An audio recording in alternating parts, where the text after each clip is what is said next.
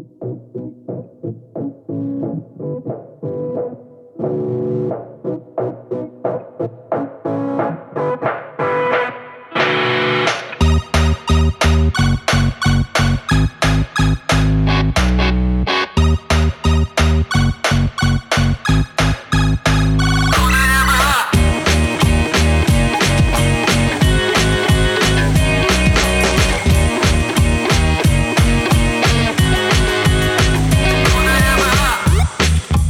Что, ребята, всем привет! С вами подкаст «Худо не было». Сегодня внезапно я представляю, я делаю подводочку. Меня зовут, я делаю подводочку. Окей. Мы делаем под винишко, не подводочку, ты забрешь. Окей, все пошло уже не так. Меня зовут Артем. Всем привет. А, мы рассказываем эм, наши впечатления о книгах, которые мы прочитали. А книги эти получили в свое время премии, очень известные в мире sci-fi, Юга и Небюла. Или Юга, их Юга и Небюла.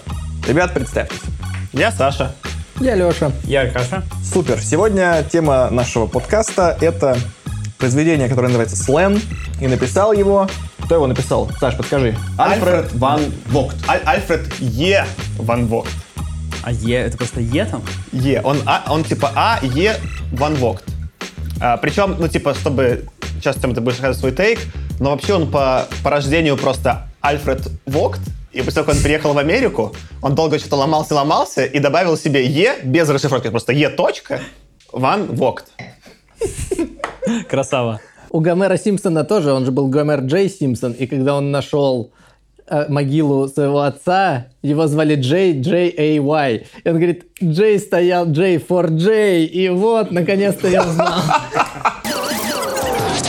Худо не было. Давайте попробую рассказать, что же происходило в этом романе. Э, книга начинается с того, что как девятилетний Джон Микрос и его мать убегают от правительственных сил, которые, в числе прочего, занимаются истреблением сленов. Это раса мутантов, к которым э, относятся, собственно, Джон, Джон и его мать, э, слены-телепаты, и обладают силой и интеллектом, сильно превосходящим большинство людей. И отличаются они от обычных людей по завиткам, растущим в их волосах, которые и дают им телепатические способности. Э, и генетические преимущества в сочетании с большой продолжительностью жизни дают им право претендовать на роль новой доминирующей формы жизни на Земле. И, собственно, это приводит к политике геноцида людей э, против мутантов. В мире, который нам описывают, уже произошла мировая война слонов людей, в которой победили люди, и оставшихся слонов систематически истребляют. А мать Джоми в итоге оказывается убита, но сам он убегает от толпы и скрывается, поселившись у странной пьяной старухи Гренни, которая принуждает его к жизни, собственно, в режиме мелкого воровства. А, и так он проводит несколько лет взрослее. А, людьми э, всей планеты управляет диктатор Кир Грей, который безжалостно навязывает свою волю людям. При этом безжалостно абсолютно ко всем, и в первую очередь к сленам, потому что Грей также регулярно убивает тысячи сленов каждый год, Э, но при этом испытывают э, очевидную привязанность, довольно странную, к молодой девушке э, из Сленов, Кейтлин, Кэтлин Лейтон, которая была схвачена в младенчестве и по некой странной прихоти Грея живет в его дворце, который при этом, кстати, является монументальным памятником именно сленской архитектуры. Роман параллельно следит за жизнями двух сленских детей, Джомми и Кейтлин. Большая часть ненависти к сленам основана на вере в то, что они являются искусственными творениями э, и продолжают использовать некие машины на человеческих младенцах, чтобы создавать еще больше новых мутантов. Э, иногда эти эксперименты успешны, но чаще создают ужасные изуродованных монстров. Э, собственно, Джомми не может примирить эти истории о безжалостном пренебрежении сленами к жизни людей со своим собственным опытом, потому что его мать и отец скорее умерли, чем забрали человеческие жизни, и он испытывает такое же глубокое состояние, в том числе к обычным людям. И это противоречит совсем, что он слышит о сленах. Поэтому поиски Джоми истинных сленов, которыми он, собственно, и занимается, повзрослев, это, по сути, поиски своей собственной истории и природы, и идентичности. Но, к сожалению, эти поиски сленов очень долго не дают никакого результата. Э, Этот квест для Джоми принимает множество, на самом деле, интересных поворотов, прежде чем он, конечно же, неизбежно оказывается связан с Кэтлин, э, упомянутой ранее. Но перед этим он, э, в числе прочего, обнаруживает самое мощное оружие, созданное его отцом, атомную лучевую пушку, настолько разрушительную, что старший Кросс предпочел умереть, чем пустить ее в ход для победы, например, над людьми. Также Джоми обнаруживает обширную сеть э, недосленов. Это такие слены, но без завитков, которые так же, как и слены, умнее и сильнее людей, но при этом не умеют читать мысли. Э, Эта секретная сеть контролирует э, перевозки в каждом земном городе э, и имеет тайные аванпосты даже на Марсе и Луне. Джомми при этом раскрывает себя этим беззавитковым недосленом, но обнаруживает, что они, как и люди, ненавидят настоящих сленов и с готовностью убьют лю- любого из них, как только увидят. Пар- Параллельно в дворце Кира Грея Кэтлин должна постоянно уклоняться от покушений начальника службы безопасности Джона Петти, чья ненависть к ней связана в том числе с его желанием свергнуть Грея и занять его место в качестве диктатора. Впрочем, успеха Петти не достигает, потому что в одной из глав Кир Грей убивает весь свой внутренний совет, при этом ответственность перекладывает как раз на Петти. Э, Ну, чем заканчивается его история. Усугубляется при этом страдание Кэтлин, э, когда она взрослеет, и один из влиятельных молодых политиков хочет использовать ее в эксперименте по разведению людей и сленов. А Столкнувшись с таким приговором, она бежит из дворца и совершенно случайно, конечно же, встречает Джомми в одном из секретных убежищ сленов, в которое, собственно, Джомми наведался именно в этот момент. А связавшись друг с другом телепатически, наши герои узнают друг друга настоящих сленов и, конечно же, сразу влюбляются. Однако их настигают силы людей, и Кэтлин э, погибает, а Джомми удается бежать. Э, Дальше Джомми продолжает уклоняться от охоты на него по всей планете, захватывает один из кораблей м, сленов без завитков, э, и с помощью него он летит на Марс, потому что хочет хоть там найти, наконец, настоящих сленов. Однако их он там снова не находит, зато узнает правду о недосленах, которые там построили свой, собственно, аванпост. А, И при этом он успевает еще предотвратить трехстороннюю межпланетную войну между всеми недовольными расами. Вот. Кончается роман в итоге тем, что при личном столкновении, после возвращения на Землю, при личном столкновении с Киром Греем, внезапно оказывается, что Кир Грей-то на самом деле все это время был скрытым сленом. И все происходящее, все-все происходящее было его хитрым-хитрым планом. При этом Кэтлин, мало того, что оказывается жива, так еще и оказывается дочерью Кира Грея. Худо не было. Так вот, короче, у нас кажется, что в среднем довольно... Так, Вогт. Извините, я... Я думаю, все, это конец. Спасибо большое за то, что слушали нас. Ставьте... Ну ладно. Короче, э, у нас в среднем, кажется, довольно неприятное впечатление осталось после прочтения этого слена. Э, ну, И я хотел дать слово первым, потому что я хочу начать с хорошего. Я не уверен, что у нас будет много хорошего сказано про эту... э, про- Саш, чего? А давай спросим, а кому-то понравился слен? Я скажу еще. А я сразу могу задать весь тон. На самом деле, я-то слэна не читал, и я чувствую себя на уроке литературы, когда мне надо делать умный винт по поводу книжки, которую я не читал, и говорить в тему. О, это самый лучший урок литературы с винишком, который вообще у меня когда-либо был. Кстати, реально бы литература в школе заходила лучше, если бы можно не было подбухивать. Так, я бы хотел начать с э, э, юмористического эпиграфа. Это уже необычно, да? Он звучит так. Dear Slan, I wrote you, but you still ain't calling. Ну, ник- вы по- не- вы что-нибудь поняли из того, что я сейчас сказал? Да. Я понял, ну, слова, но я не понял шутку.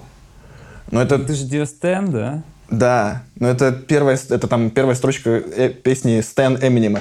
Только там А. Dear Stan.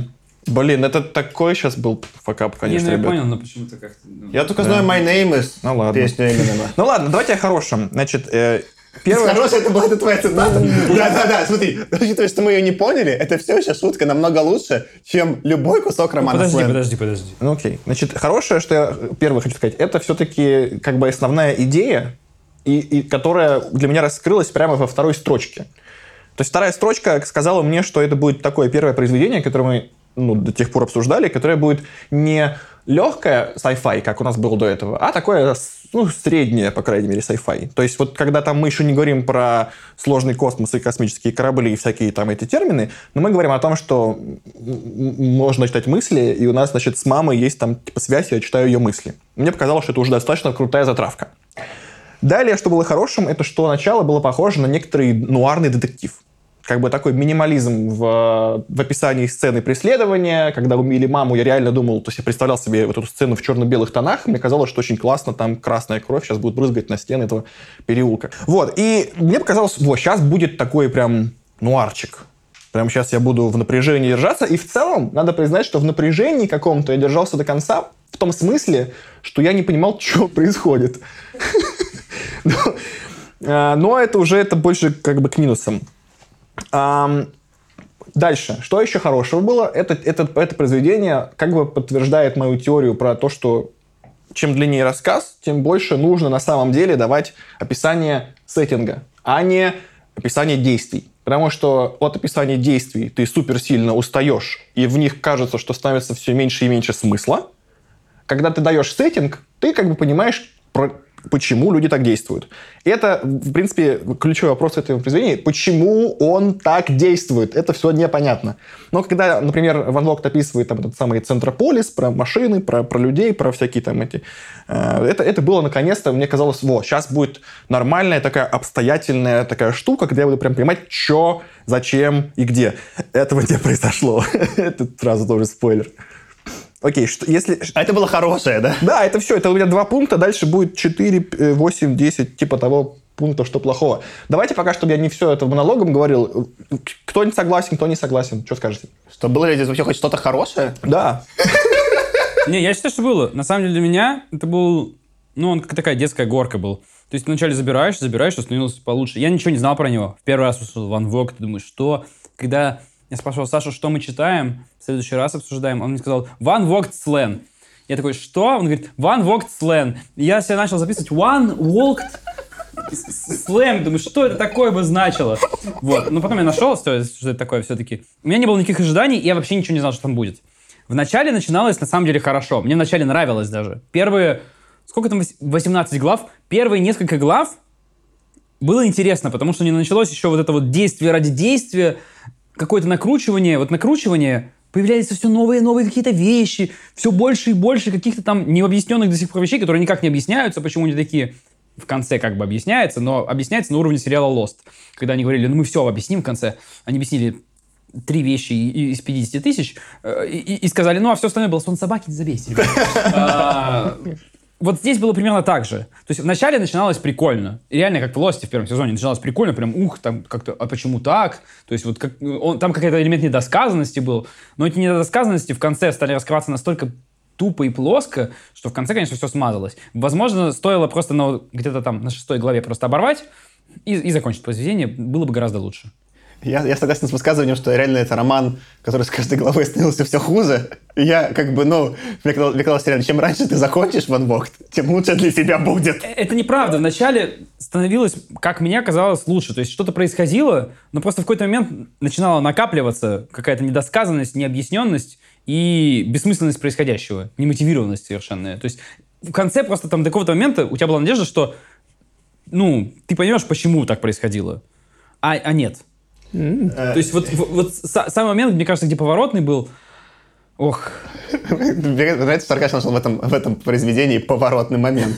не-не, с точки зрения, когда вот я уже понял, так, похоже уже, типа, ну все. Лучше не станет. Когда он об- обнаружил каких-то вот этих псевдосленов, я такой, господи, что же, боже мой, это такое? Без завитков. Да, слены без завитков.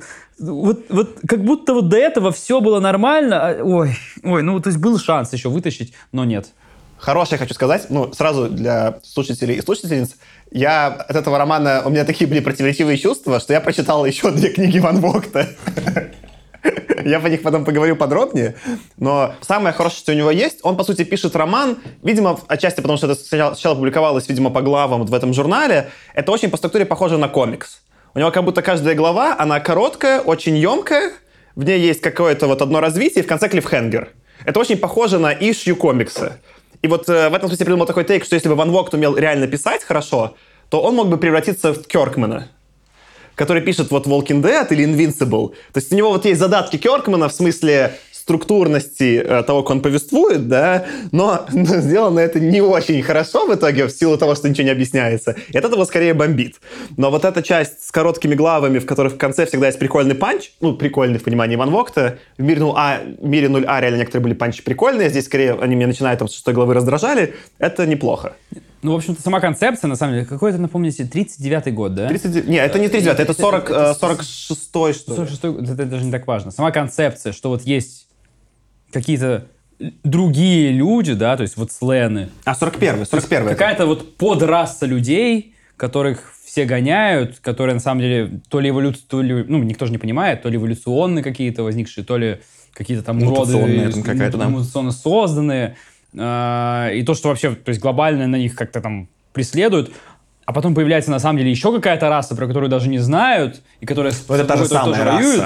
А, сейчас это, конечно, отдает каким-то оборотнями против вампиров и там, я не знаю, вот этими несчастными, как это, сумерки или как это называется, да-да-да, ну вот это вот порнография. А, Но тогда сама идея, с Сашей? сама идея прикольная, на самом деле, что в 46-м году он про это пишет, потому что тогда-то не было 41-м. такого, в 41-м, да, то есть это не было настолько распространенной идеей же тогда, то есть это в целом, то, что ему такая концепция в голову пришла, это круто. То, что, как, то, что он с ней сделал, мне, конечно, не очень понравилось. Но Я- я так понимаю, что, возможно, во многом за то, что вот, ну, сама концепция такая немножко мозгорвущая вообще, э, может быть, за это ему премию дали?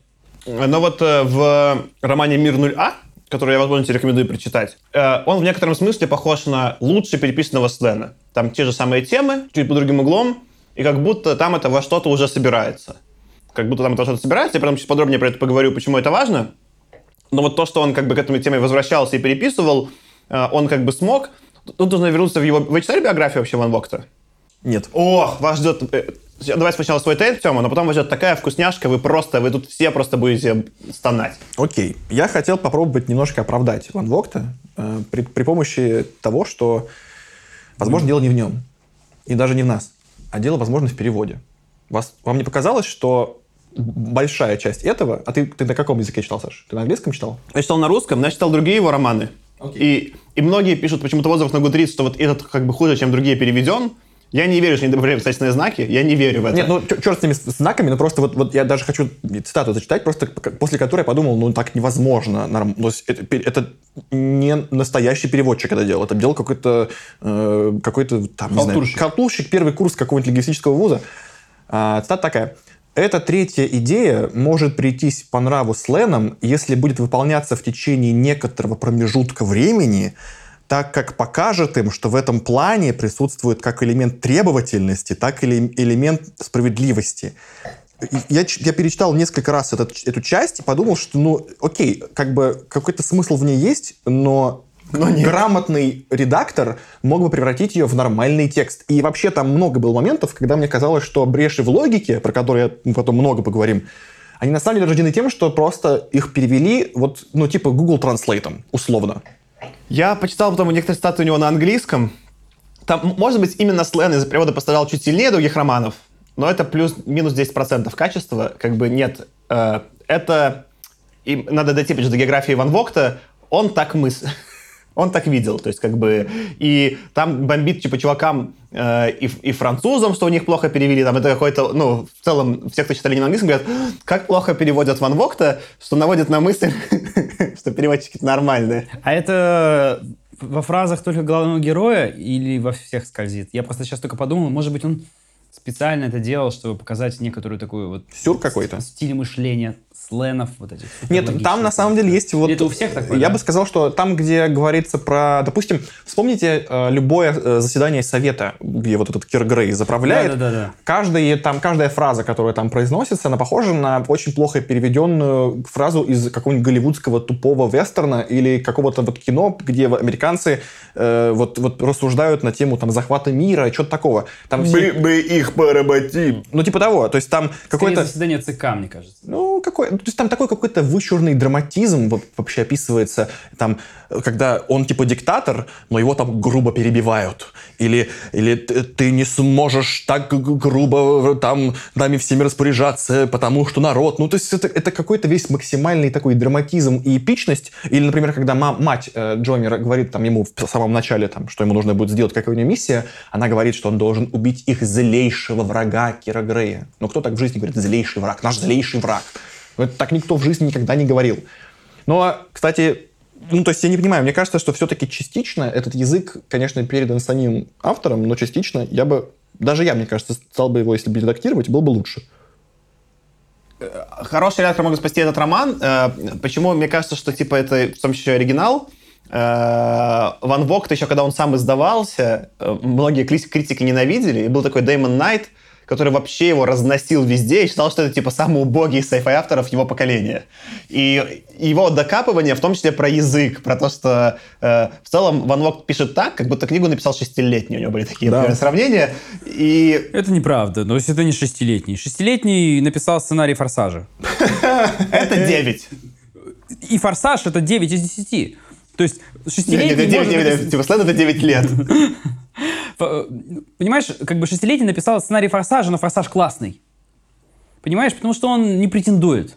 Он именно претендует на фильм, сценарий которому написали шестилетние, девятилетние ребята. А здесь претензия на больше, э, но написано действительно костно. Мне не кажется, что шестилетним, просто очень каким-то костным языком, прям я не знаю, как выразить. Я абсолютно согласен, что написано как-то странно, обилие каких-то восклицаний странных, каких-то... черновик похоже. То есть, как, зачем с пафосом рассуждать, вот когда ты, когда ты думаешь, ты же не рассуждаешь с пафосом. У меня... Не рассуждаешь с восклицаниями, когда ты думаешь. Ну, тогда, короче, извините, вам придется до твоего тейка две вещи добавить. А, Первое, что я писал другие его романы, там чуть лучше, но не сильно. Это, это такой стиль повествования э, Ван Вогта. Не нравится, что типа я жую, потому что Да, я как сложно. раз хотел сказать, ты давай как бы формулируй, когда прожуешь. Ну, это я на что ради принес такие вкусные сладули. Ну ты подожди, когда ты вот как бы... Но Да. мысль сейчас пришла. Давай. Этот роман в момент выхода реально стал культовым. То есть почему дали именно этому ретро Хьюга, а не кому-то другому? Никто Он- не знает, он- я думаю. Сам автор был, наверное, в шоке просто. Неделю пил. А потом писал Ты- со остальные романы. представляешь, опять же, я сейчас, когда момент его биографии, ты представляешь, насколько сам автор был в шоке. Он, когда вышел, он стал культовым именно среди фанатов, и даже появилось такое высказывание, которое до сих пор, типа, многие американские фан, типа, ну, типа, фанаты знают, типа, fans as lens. Типа, фанаты слены. Это, типа, было быть круто, быть... Это, знаете, как у Джастина Бибера фанаты билиберы. Да, Это вот это же самое. Да, но они сами это, понимаешь, это сами фэны sci-fi придумали, сами так себя называли, и даже появилось такое э, расхожее на э, слово, как сленшек. Э, это была комната, где собираются фанаты что-нибудь пообсуждать. И это на какое-то время в sci-fi существовало, типа, что вот очень круто. А потом туда пускают газ. И мне кажется, что тогда, типа, это людям зашло, но в целом я бы скорее вообще вот Слена, если бы какой-то дал ему метафору, именно был мой тейк, да, это роман про такой, типа, токсичный фэндом, про то, как какие-то, не знаю, там фанаты, да, считают себя какими-то немного избранными, несмотря на какую-то свою узость восприятия, и считают, что из этого им все можно, и вообще, типа, они какие-то избранные. И вот весь сленг про это. Есть какой-то сленг, который ты такой считаешь, что за идиот, короче, да? И он какой-то как будто избранный, ему как будто все можно, да? И вот э, это такая, знаешь, как типа очень плохо рассказанная супергеройская история с очень токсичным главным персонажем, с которым вот, ну, с которым могу ассоциировать, значит, вот как типа, э, когда вот, значит, Рик и Морти, когда он выходил, в основном большинство фанатов типа нормальные, типа меня и тебя, но вот было типа там куча историй, где там они там каких-то там женщин гнобили, еще что-то, где была какая-то прослойка вот этого очень токсичного части фанского сообщества. И меня Слен про это. Это вот такая метафора, что и там это плохое повествование, оно в этом смысле ложится хорошо. Для того, чтобы вот этот вот, ну, токсичный вид фаната себя с этим ассоциировал. Вау, ты сейчас дал гораздо больше глубины, чем эта штука заслуживает, по-моему. Ну, окей. А, Я согласен, то есть тут, мне кажется, ты перемудрил. Ну, слушай, может быть, как раз это прикол Ван Вогта, если его, то есть на каждый язык плохо перевели, но при этом он такой популярный, значит, видимо, он чем-то зацепил, может быть, тем, что вот он такой открывающий... Я не знаю, Саш, Мне нет, я кажется- не могу тебя оправдать, это какой-то бред. Токсичность э, некоторая там фанатов, возможно, это скорее характеристика вообще там условно некоторой субкультуры фанатов, там, sci-fi, там, гиков каких-то, нежели чем конкретно Ван Воктовых фанатов. Но, не знаю, то есть... Да, да, не кон- очень понятно, конечно, я тебе как более широко, что типа сленг в этом смысле является некой метафорой вот, ну, токсичной части фэндома. Я не уверен, что так это задумал Ван Вог, но это вот моя, моя, моя трактовка, почему это типа срезонировало, и типа fans as lands, потому что я не могу себе, ну, то есть я не, не могу сказать, что вот я фанат чего-то, я такой, я хочу быть сленом, и такой, «Н- нет. Мне еще понравилось... А, а можно, можно мою шутейку, извините? Я знаете, что шутейка про Ван Вогта, пока мы к тебе Надеюсь, она будет смешнее, чем мой. Не, она не смешная. Ну, типа, знаешь, я придумал, что, типа, Ван, Ва- Ван Вогт, это, ну, типа, понял, это подделка под Ванегута. Это как будто ну, немножко не справились, и, ну, Ну, китайцы... смотря под какую книгу Ван Гута, потому что у него, честно говоря, есть не сильно лучше, чем слэн вещи. Но это мое сугубо... Ты хотел пошутить, я сказал правду. От- от- Отстойная шутка, Саша. Ну, есть Согласен. У Вон Гута есть вещи, которые вот на том же уровне, если честно. На, на мой личный вкус. Я хотел еще сказать такую, тоже в полушуточку, связочку слэна э, с современной реальностью. Просто если вы задумаетесь, за что гнобят сленов? За слен привилегь. Slant Privilege. Да, у них есть слен привилегь, поэтому мы должны их всех гнобить, как бы они слишком... Типа, уже- они, они чё, ум- им- они очень умные. Да, и да, да, им слишком хорошо в жизни повезло, поэтому давайте все сленов гнобить, как бы, чтобы, ну, и всех не сленов, как бы делаем не сленом, э, не слен квоты где-нибудь какие-нибудь. Слушайте, у нас классные три шутки были, очень не смешные. Мы, мы как бы друг друга стоим. Мы молодцы. Хорошие, хорошие. Глубина, да?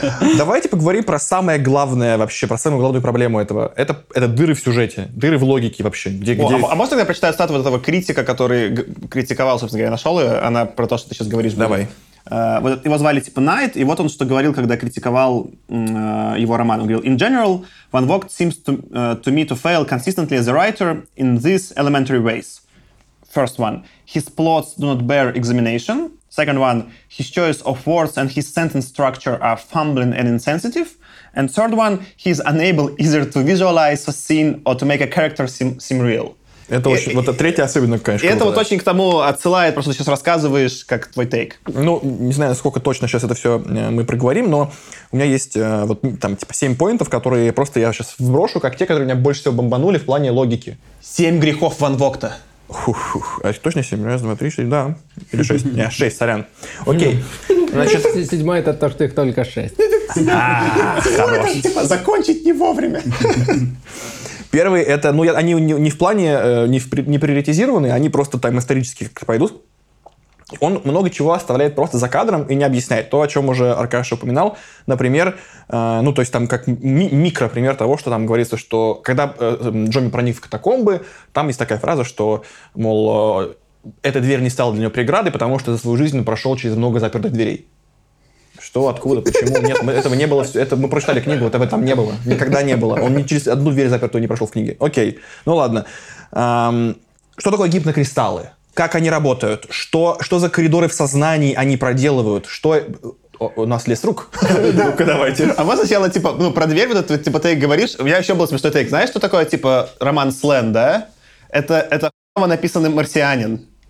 Он, ну, у него все какие-то проблемы, и он их хорошо преодолевает. Не, ну это, Ну, это так тупо сделано. во- Вообще, мне кажется, И мы, и мы только что стали 18+. Поздравляю, ребята.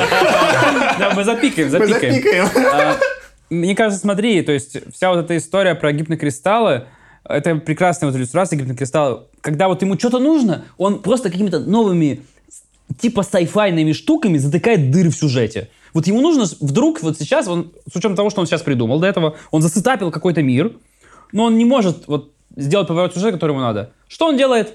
Придумывает ну, абсолютно новую технологию, не связанную ни с, Это ни с как чем, что в это было. Морпога ты можешь купить себе какой-то там сундучок за деньги реальные с, с- Нет, с- нет. с- с артефактами. Даже в МорПГ ты как бы покупаешь сундучок, ты не, ты не придумываешь новую механику. Ты не владеваешь новой механикой. Ты просто, ну, грубо говоря, покупаешь себе вот то, что ты мог на, нафармить, да, там, типа, на ходить-ходить, там, типа, мо- мобов бить день, как бы. Но ты, как бы, взял и купил сундучок. Ты, как бы, просто себе вот время этого лутинга, как бы, сэкономил. А тут абсолютно новая технология возникает ниоткуда, просто потому что в этот момент понадобилось закрыть дырку в сюжете, чтобы как-то что-то сделать. Вот это звучит, выглядит очень нелепо, и это очень стрёмно смотрится. Прям как Рик говорил. Зачастую такое, как бы, я уверен, происходит много где. Но здесь это происходило настолько явно и настолько топорно, что прям вот немножко пригорало. А подожди, а что Рик говорил? Нельзя просто сложить sci-fi word и car word и получить что-то стоящее. Когда Марти спросил, все ли нормально с квантовым карбюратором. А потом они все равно чинили Microverse Battery. Блин, чувак просто цитирует вообще. Это классно. Окей, дальше большая штука, которая меня очень сильно бомбанула, и я, который пытался дать объяснение, но не смог, это вот эта вот странная проверка безопасности на Марсе. А, почему именно в этот раз руководство решило, что нужно сделать именно проверку с женой, и именно с... Как они поняли, что именно в этот раз вот он прилетит. Так это он в этот момент и придумывает, что она настолько крута, что она все прочухала. И в этом мой следующий поинт. Назначение Джоанны этим большим боссом на основании только того, что она провела несколько часов с Джоми в этом космолете. Даже ложка у нас сейчас упала. Как бы, что это за раса э, умных, классных людей, которая назначает э, ее большим боссом на основании вот этого? Она самый неподходящий человек для этого. Абсолютно. Она зафейлила один раз из одного, когда она с ним встретилась. А вам, а вам не понравилось? Ты поняла, что типа этих чуваков называют недослены? Но я считаю, что все-таки это, это, это баг перевода. Ну, потому что это как слишком по-английски тупо. было? Я не знаю. Underslang какой-нибудь. Underslang звучит не так обидно, как недосленг, конечно. Ну, я, это я не знаю, это я сейчас просто придумал. Я сейчас найду, не знаю, как звучало по-английски. Может быть, может вообще какие-нибудь not slangs. Типа. Ну да, или unslans. ну, Unslangs, хотя это да. не совсем... Unslan- это ну, не слены, как это как, как маглы. Ну, то есть, и даже ладно. без завитков, это звучит как-то как-то топорно. Ну, может быть, просто это не так, и, ну, это не самое бомбящее, что здесь Окей, есть. но- Э, Действительно, что они себя называют недосленами, это странно. Ну да. Дальше, когда... Нет, нет на Википедии. Значит, эта проверка происходит, и в этот момент ну, это, это уже калейдоскоп безумных решений э, Джоми, потому что он просто, просто нелогичный человек. Калейдоскоп безумных решений Джонни. Это второе название романа. Слэм, двоеточие. Калейдоскоп безумных решений Джонни. Окей. Когда он понимает, что он находится типа в ловушке, он еще не знает, что Джоанна типа на его стороне, бам-бам-бам-бам, но он находится в ловушке с, этим, с этой новой проверкой, он не паникует, и он решает спасти жену чувака, личину которого он взял. Зачем? Кто она ему такая? Он уже как бы проник на эту базу, используя вот этот как бы сложный ресурс, что типа он зачем ее спасать? Не, ну подожди. ну, ну, тут- Где, почему Он- он- просыпается Это- это- смотри, это очень нелепое какое-то человеколюбие, которое там везде сквозит. недосленолюбие? Ну, же- Подожди, но он же, он же и, за ба- всех, он же и бабку взял с собой на космический корабль и такой, зачем он унес бабку-то с собой, эту Гренни, ну? Да, он, Ну, же, он же но- такой честолюбивый, как бы. Ну, он ну прям да, ну это добавляет, это добавляет как Он же бы. рыцарь. Понимаешь, он, он такой классический прям рыцарь. Ну, это, конечно... Прям всем, э, все, за всех хороших вот он прям борется. Окей, хорошо. И последнее, что хотел Ну, вот, сказать. на это- самом деле, ты сказал про вот эту историю, зачем он ее спасает. Зачем он вообще туда полез? Ну да. Никакого объяснения не было, да, зачем он вообще туда там полез. ничего не оказалось. да. Он, он, он полез проверить, типа он полез проверить, есть ли там слены настоящие. Это серьезно был единственный способ? Мгм. Вот серьезно? На базе недосленов, ну да. Да, ну, то есть да. он, он все время думал, что они где-то прячутся, да, прячутся в каком-то очень неочевидном месте. Там он посмотрел под ковром, посмотрел, не знаю, у себя там в кармане, там тоже их не было. И потом, ну, на Марс полечу. Как бы там, наверное, они будут на базе недосленов. Это То же... есть он такой весь себя умный и ну, короче, это очень, вот, вот в этот момент не вязалось. Ну, вот с появлением недо- недосланов начались прям странности, Да. совершенно безумные странности. До этого, до этого роман был полностью Нет, а до, а до этого, ну, то есть, что до этого, вот до появления недосланов, до того, как он, в какой момент туда попадает, э, первый раз, напомню? Он, ви- он, он видит, как случайно попадает от Гренни, убегает и попадает Да, на, там он пошел в супермаркет воровать еду, а потом оказалось, что увидел Довольно Слена, скоро который пошел в транспортную эту компанию, которая между... Не, наверное, значит, когда они не возникают, когда он про них узнает. А, вот, когда он с Гренни, вот, наверное, когда он в ракету садится и узнает вообще про недосленов, про всю эту историю, про эту Джоанну встречает. Вот в этот момент все покатилось совершенно по наклону и уже без, уже без шансов. Вот, наверное, да. То есть, э, и в этот момент просто начался такой градус уже накручивания, вот, без каких-то возможностей даже снова объяснить дальше в конце. Ну и давайте как бы к самому главному. Самое-самое главное, это, конечно, мне кажется, треугольник Джомми, Киргрей и Кетлин. Кетлин, э, и как, Ке- Кейтлин, да? Кейтлин, сори. Но это же просто дичь. Во-первых, нач- на- на- на- то есть, когда они полюбили друг друга любовью самые, самые верные за примерно три предложения, Смотри, это, как бы... это странно, но это еще самая нормальная часть, потому что, ну, представь, что они телепаты. Если, типа, ты телепат, ты реально сразу раздуплил человека настолько, что ты все понял. Это как- хорошо. Ван Вогт, напиши об, об этом, пожалуйста, чтобы вот это было как бы проговорено. И тогда я пойму эту историю. Будет Ван Вогт Воннегутом, если напишет про это. Он попытался про это написать, справедливости ради, но он сделал это очень, очень, очень плохо. То есть это там было. Это справедливости ради. Да. И там, наверное, было пять восклицательных знаков в этом одном абзаце. Чтобы довести эту историю, реально, этот момент тоже меня выморозил. Вот эта их встреча, когда они там полезли в этот какой-то подземный город. Зачем? Ну, ладно, неважно, зачем, зачем-то надо было технологии поискать. Зачем? Это первое место романа, где такое, типа, зачем, да? Да-да-да. Но у них телепатия, как бы они настолько друг друга понимают, что они как бы типа влюблены там за три предложения. Но что произошло, когда вот кто-то там вышел и что-то там... Это, то есть они настолько не договорились, что они вообще здесь будут делать, что будут делать в случае опасности, что их застали так... врас- Как, как это тупо. а? Вот это ну, максимально тупое место было. Оно меня просто выморозило. Как бы, и оно настолько шаблонно и дебильно выглядит, когда вот они вот такие, о, герои встретились, они за, за минуту там влюблены, а потом бах, ее убивает, этот, он- этот сбегает. Как, как, что? примерно 80% Артема в этот момент, это я, если что, хотела, чтобы больше никогда про Кетлин не сказали ничего, и чтобы этот момент был настолько тупым, именно настолько тупым. И когда в самом конце, в последнем там предложении, опять же объяснили, что это было все не просто так, я подумал, все-таки спас немножко себя. Ну, Чуть-чуть блин, спас на миллиметрик, но лучше вообще, бы оставил. во- вообще не спас, потому что в конце ее появления было такое, как бы что она преследует, типа, ты чтобы ты такой, «А, вот это да, я так по ней скучала, так, так. Нет, я вообще, как бы, то есть она была непонятно зачем, то есть она каким-то...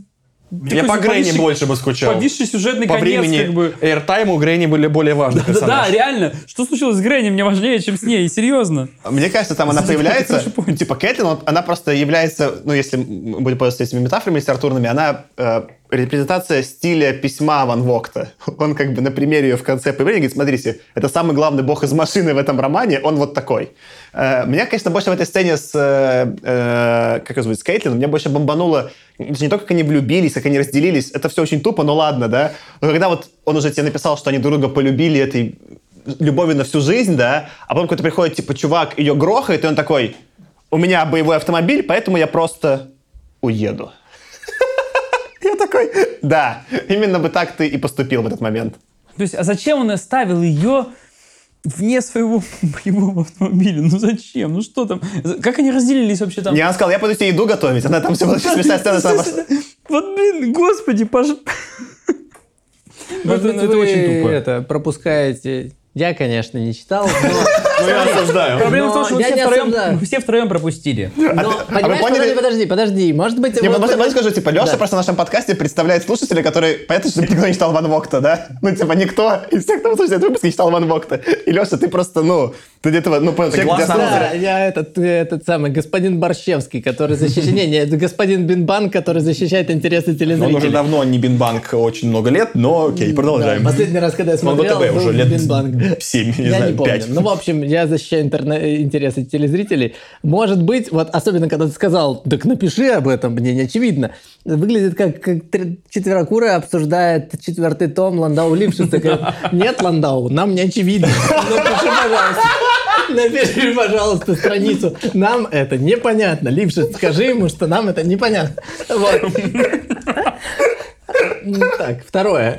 Пока я смотрел открытую страницу на Википедии, закладочку плод, очень похоже на X-менов. Вот не могу не отметить. По трем абзацам на Википедии просто замените слэн на X-Men. Прямо какие-то суперлюди, они есть разные типы суперлюди, есть главный суперчеловек. Он ездил в кресле каталки? Нет, он ездил в огромном боевом автомобиле. Ну Украденном. ладно, но все равно немножечко, может, не стоит столько много смысла искать, мало ли, вдруг это просто такой, типа, sci-fi, sci-fi.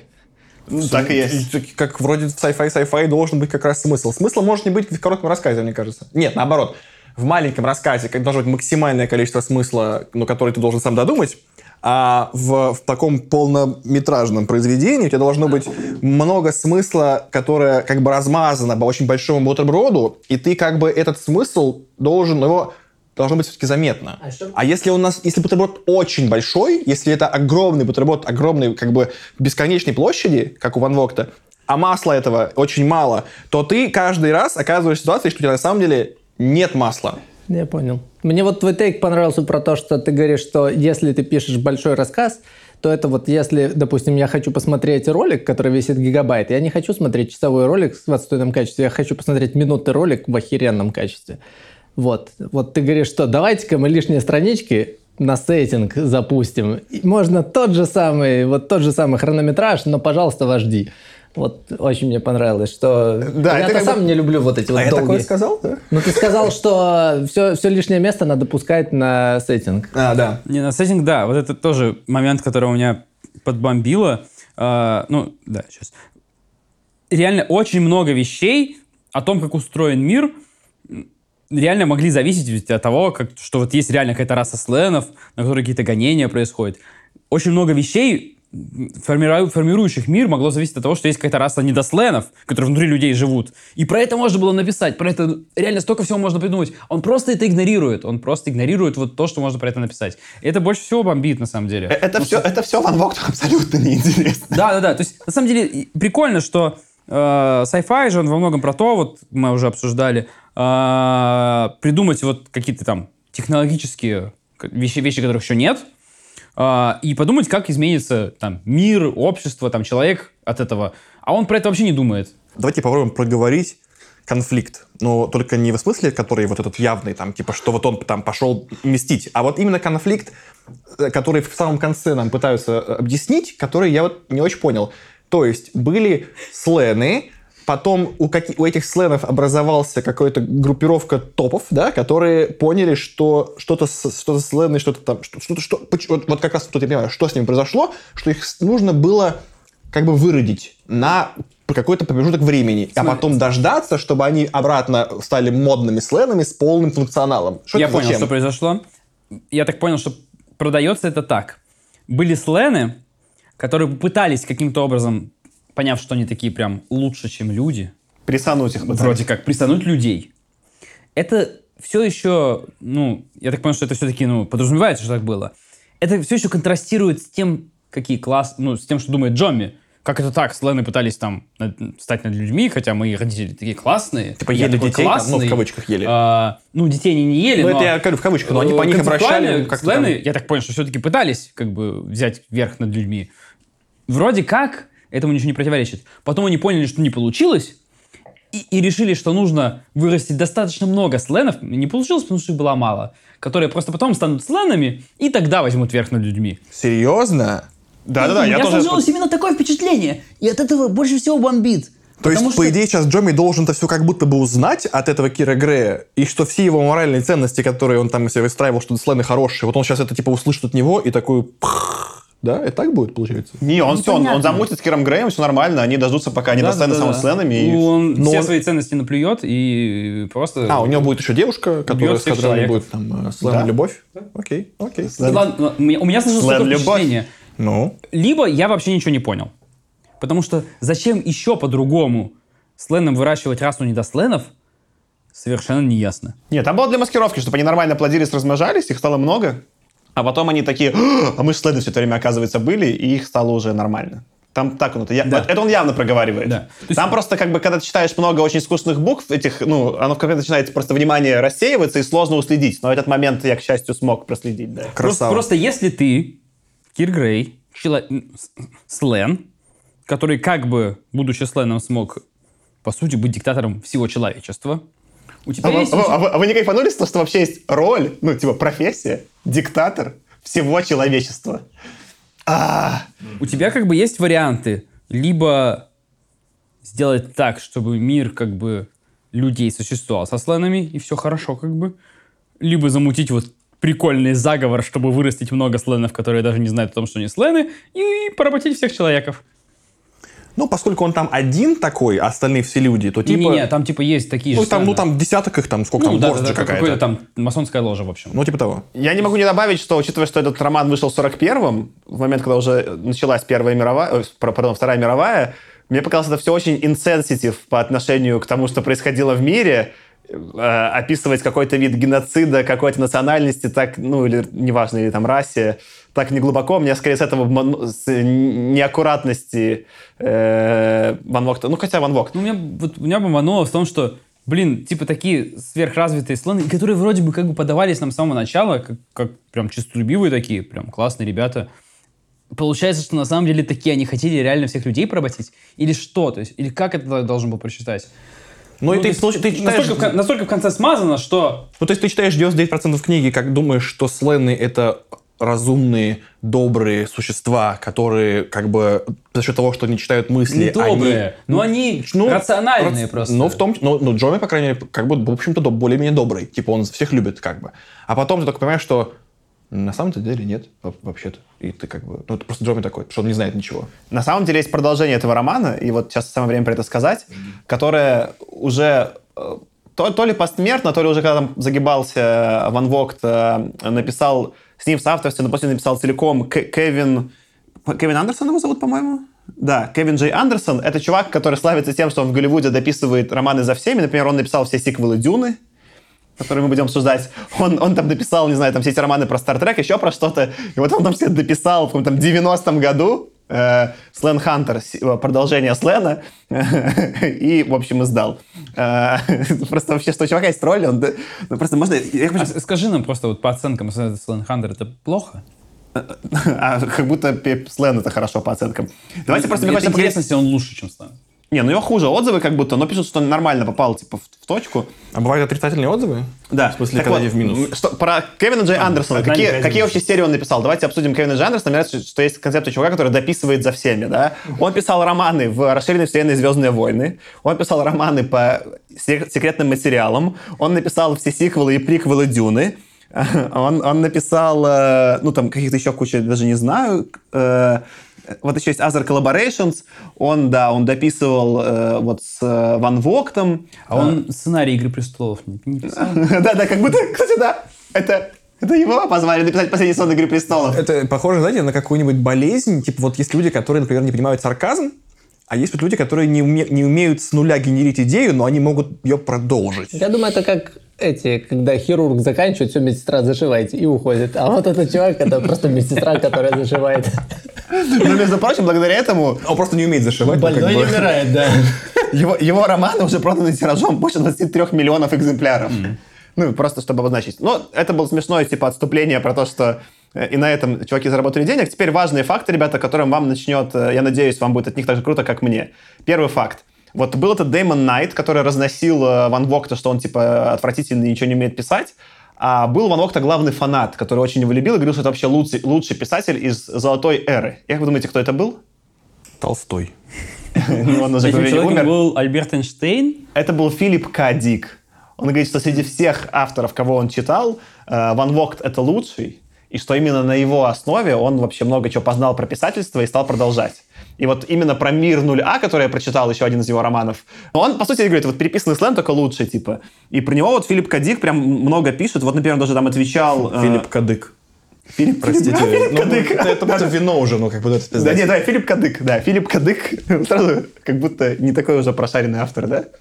Э, Как, как Се- Серега Ржавый, там, ну, какое-то прозвище просто. Да, да, да. Вот он, короче, пишет, что э, его именно в романах Ван Вогта э, вот это и прикалывало, что там могло что угодно из ничего произойти, и это некая сюрреалистичность вселенной того, что по сути, все возможно и ничего, ну, ничего не предсказуемо, это его привлекало. И, в принципе, я могу понять, романы э, Филиппа Кадыка тем и отличаются, что они, ну, они в некотором смысле сюрреалистичны. И почему я прочитал какие-то другие книги вот после Слена, да, хотя меня Слен очень сильно бомбануло, вот эта недосказанность как будто оставляет такое пространство тому, что есть, есть такое легкое ощущение вот сюрреалистичности, типа ты это по-честному... Легкое, очень тяжелое ощущение. Я, я бы тогда сказал, что, по сути, если ты э, в, в нашем, вот, нашем действительности и, и фантастике, получается, что ты можешь написать любое днище, но найдется кто-нибудь хотя бы один, кто скажет, это на самом деле тоньше, чем все остальные думаете, вы ничего не понимаете, а он гений. Давайте я напишу sci-fi, и вы скажете, что это говно, но найдется кто-нибудь один, там, не знаю, там, в Улан-Удэ, какой-нибудь там безрукий бомж, который скажет, о, чувак просто познал вообще смысл бытия. Не знаешь, что сравниваешь Филиппа Кадыка с безруким бомжом в Улан-Удэ? Кажется, что Филипп... Я просто хочу из него прочитать. Даже не договорил, что тому кажется. Цитату хочу сказать, что вот э, он пишет про Ван Вогта, типа There was uh, in Van Vogt's writing a mysterious quality, and this was especially true in the world of Null A.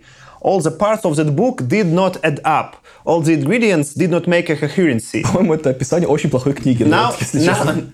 Ну, кстати, да. Now some people are put off by that. They think that's sloppy and wrong. But the thing is that fascinated me so much was that this resembled reality more than anybody else's writing inside or outside science fiction. То есть point как бы кадыка именно, извините, так она останется, именно в том, что вот это вот э, Плохо, не- как в жизни. Некогерентность и хаотичность о- больше похожа на реальную жизнь, чем то, что происходит в других романах. И э, чуваки, которые потом уже продолжали, говорят, э, мысль, они вот как бы, э, я от- оттуда взял типа идею со школьником, они говорят, что по сути Ван Вогт был как прототип э, Кадыка, который писал все про э, сюрреалистичные ситуации, в которых попадают дети. И поэтому это очень, типа, ну, э, фрустрирует. Там да? типа нет логики. Да, а Кадык, кстати, сюрреалистичные ситуации, в которые попадают взрослые. И в этом более сложность его прозы и интересность. Но, э, грубо говоря, то, откуда они произрастают, чем-то похоже. Не знаю, мне кажется, что тут еще есть проблема в том, что у Филиппа Дика, как правило, в той или иной мере продуманный какой-то мир есть, в рамках сюрреалистичный, в рамках которого уже в рамках этого мира, который тебе как-то застапили, происходит то, что происходит. А у Ван Вогта оно как бы вот вдруг рождается вот этот вот сеттинг сам по себе из ниоткуда, когда надо. И вот это бесит. Вы знаете, я когда-то очень любил э, мир Гарри Поттера, и когда кон- кончились как бы книжки, ну, в смысле, не, как- не все, а вот там в середине, когда еще долго было ждать выход новой книги, я начал читать фанфики. И среди э, фанфиков мне очень сильно, как бы, то есть я никогда не знал, о чем будет фанфик, и там не было никакого там предисловия там, или аннотации. И это всегда было такое приключение в новый дивный мир Гарри Поттера, который иногда заканчивался очень большим разочарованием. А, это Но- была большая оргия, это же фанфик. и ты просто сейчас очень в точку попал, потому что один из фанфиков, и это, вы сейчас поймете, почему как бы я это, это об этом говорю. Короче, один из фанфиков, который мне больше всего запомнился, заключался в том, что Гарри Поттер и Драко Малфой начали спать друг с другом, и в этом была, собственно, центральная как бы ось. И- вот, вот у меня сейчас такое же ощущение, что как бы э, Ван Вогт просто написал какое-то днище, не связанное ни с чем, про, ну, как бы, вообще ни о чем. Вот все, что ты говорил про глубину там смыслов, что типа оно настолько странное, что оно гораздо больше похоже на жизнь, вот этот фанфик тоже в какой-то степени про, про геев, да, он Похож- тоже похож на жизнь, но... Он, не, он похож на мир Гарри Поттера. Да, что? Окей. Но, но ты все равно не понимаешь, почему это надо было писать. В нем, в этом нет смысла. М- Мне скорее бомбануло от именно Слена, я понимаю, о чем ты. В мире 0А лучше. На самом деле достаточно слена, потому что, ну, все равно прикольные идеи есть. Да, и мне кажется, смотри, типа... И я даже понимаю, на самом деле, почему им, им можно вдохновиться. Это окей. То есть у него идеи прикольные, на самом деле. Мне, мне, ну, с учетом, со скидкой на время, когда это писалось, реально классная идея. То есть даже там какие-то вещи, когда он вот это вот начинает, оно прикольно, когда вот это вот- Когда ты в некоторой степени ничего не понимаешь, что происходит, но еще надеешься, что все это нормально разрулится. А, это все прикольно выглядит. Просто вопрос, в какой момент ты разочаруешься, и в какой момент тебе перестанет нравиться. А, но как бы этим можно вдохновиться. Но у, у Дика почему-то как бы кончается как-то вот более-менее вот оно вот начинается, да, и заканчивается. Не обязательно логично во всем. Но при этом как-то это стройно вот в повествование ложится. А у... Ну, хорошая аналогия с Лостом была, правда, очень хорошая. Э, я бы скорее сказал, э, почему я этот тейк э, Кадыка в итоге немного принял и понял. Мне чем-то по духу, очень отдаленно, но Слен напомнил Кавку. И вот в этом, в, не- в- в абсурдности мира есть какое-то как будто настроение от чтения, которое я в другой фантастике не потребляю. В Слене при этом было, ну, типа, 95% фрустрации и 5% кавки. Вот в этом другом романе 30% кавки и 70% фрустрации. Он не стал хорошим автором, не подумайте, ничего такого, да? Но то, что он поймал какое-то вот это настроение хаоса, меня порадовало. Ладно, а можно теперь, ну, ребята, просто нужен следующий панч. И это то, вот, ну, ради чего мы все собрались. Это то, после чего я полюбил э, Ван Вогта, да? А, нет, сначала маленький предпанч. Он еще написал, это вторая книга, которую я почитал, которая называется «Путешествие космической гончей», что-то такое. И там есть э, рассказ, э, который называется, как-то, не помню, в общем, как-то он называется, что-то там про Скарлетт, что-то там красное, про то, как, как на космический корабль а, в нем поселилось какое-то типа большое чудовище, которое ловит, ловит э, астронавтов с этого космического корабля, откладывает в них яйца, чтобы они вылупились и появились еще одни. И когда... То есть он их реально И когда, вышел, ловит. и когда вышел, да, фильм, А то когда вышел то фильм ладно. «Чужой», Ван Вог даже подал на них в суд, и они в итоге э, до суда договорились, и ему 20 век Фокс, чтобы не- они с ним не судились, типа, он с ним не судился, дали даже денег, что как будто «Чужие» э, скопировали этот э, рассказ. Я его прочитал, там... Там, кроме того, что это космический корабль с командой, и их, их, их пожирают чудовища, которые очень сильно его хрен убьешь, и оно откладывает во всех яйца свои, ну, параллелей не было, но э, факт за фактом, некоторые считают, что Ван Вогт придумал чужого. А, а кто написал тик-такщика? Э, э, Забыл. Ну, как другой чувак. В общем, это как чувак, который написал рассказ про Арлекина тик-такщика, подавший в суд на чуваков, которые снимали фильм «Время». Вот из той же истории. Мне кажется, время даже больше похоже на тиктакщика, чем э, эти два. Это с Джастином Тимберлейком? Да-да-да. Мы, мы, ну ладно, мы еще обсудим. когда-нибудь. Но, так вот, самое классное. Ван Вогт стал этим а, автором фантастики и писал, писал, и вот вышел этот роман «Слен», а, а потом, типа вот, когда ему было лет 30, Дан-дан-дан. он перестал писать. И что он сделал? Он пошел, задружи- задружился он и вот Кэмпбелл, который его издавал, и которого мы еще будем читать. Но больше, конечно, Ван Вогт. Он задружился с Хаббардом и был 11... С Роном Хаббардом, с тем самым. И был Эл, Элроном. Э, с э, Эл Роном Хаббардом и был 11 лет в Калифорнии главой общества дианетики. Дианетика — это прекурсор э, саентологии, которая была как будто про психологию, и он напис- написал, там типа 10 или 15 текстов э, э, Ван Вогт э, вот этой дианетики. Они там вместе с Хаббардом проводили все эти штуки, где они там э, у людей там их лечили, работая с их подсознанием. И он, ну, типа, был большим фанатом дианетики. Это чуть-чуть, на самом деле, прослеживается в «Слэне» через все идеи, которые он там рассказывает. А в мире 0А только про это. И в мире 0А там, типа, главное, он все время цитирует этого Коржибского и говорит, что там карта не территория. И там просто, ну, все основано на цитатах дианетики. И, в общем, он 12 лет был вот, ну, в дианетике. Потом он из нее не исключился, он не остался и просто вернулся к э, писательству. Но уже он новых романов не писал, а только брал свои старые рассказы и склеивал их, типа, fix-ups в романы и переиздавал. Ну, в том числе, пока он был в школе дианетики. Вот. Микстейпы И- издавал, Да, короче. и первый, собственно говоря, текст, э, первый текст, э, э, который публиковали в газете, был написан Ван Воктом. Его публиковал Кэмпбелл, потому что у него были подвязки в издательстве, которое вот издатель был Astounding Science Fiction. И он в вот этом 51 году завирусился, и дианетика взлетела и стала, типа, на два года самой главной темой в Америке.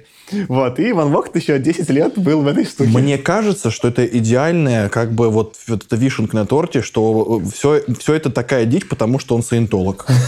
Как бы вот правда. Если бы он еще там, не знаю, э, жертвоприношение, значит, э, на алтаре э, там овец колол бы, вот, мне кажется, это бы мне даже больше дало инфы про него, и я бы больше поверил в то, что вот да, это вот, все вот так. вот. вот фотография, это Хаббард и Ван Вогт на сессии дианетики, там у кого-то демонов изгоняют. Ну, в некотором смысле это много объясняет, действительно. А я, кстати, кстати, кстати, я, я работал раньше рядом с э, центром саентологии на Таганке, и, и, и там ты, мы реально... это Ну, всех- он не так популярно же, как... Конечно, конечно. Но фа- факт в том, что они реально очень сильно агитируют, что, чтобы... Абсолютно всех. Они там прям стоят и форсят, что ли, да? Я Там просто стоит был, всегда но- человек, который э, всегда там, а можно вас на 30 минут, там, ну, там, в смысле, это три- 30 секунд сначала, потом это 30 минут.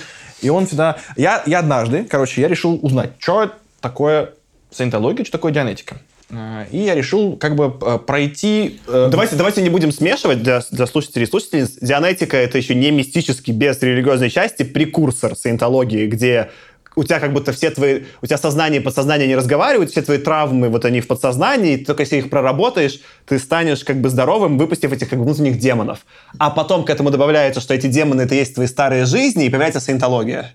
А вот этот вот небесный Иисус на космическом корабле, который там который- борется с рептилоидами, против которой уже на Земле. Это в какой... Это в саентологии Ван Вогт это не одобрял. Конечно, то, что там Хаббард добавил мистицизм, это ошибка. Ну, то есть это даже по версии Ван Вогта плохо написано. Короче, Том Круз против Цукерберга, да, если Небесный Иисус против рептилоида. Ну так вот, я решил, короче, пройти, э, не, от, не откреститься от этого чувака, не отмахнуться от него, а прям вот послушать, что, какая у него, э, вот как назвать, в общем, э, три вопроса, которые он должен тебя на крючок подцепить. И он мне говорит... Скрипт хотел у него Скрипт. проверить. Вот, вот это слово, да. И он мне говорит, во-первых, он был очень удивлен, что я наконец-то согласился с ним поговорить. Я там, типа, каждый день ходил по два раза, и он такой, о. Так вот, а, говорит, вы счастливы? Я говорю, да. Он спрашивает, а вы что бы хотели делать в жизни? Я говорю, ну, книги читать. И, в общем, просто отдыхать, наверное. Он такой, «Мгм. А каким бы животным вы хотели быть? Я говорю, ну, наверное, тигром. Он такой, тигром, хороший выбор. А не хотите зайти к нам в церковь и послушать про дианетику?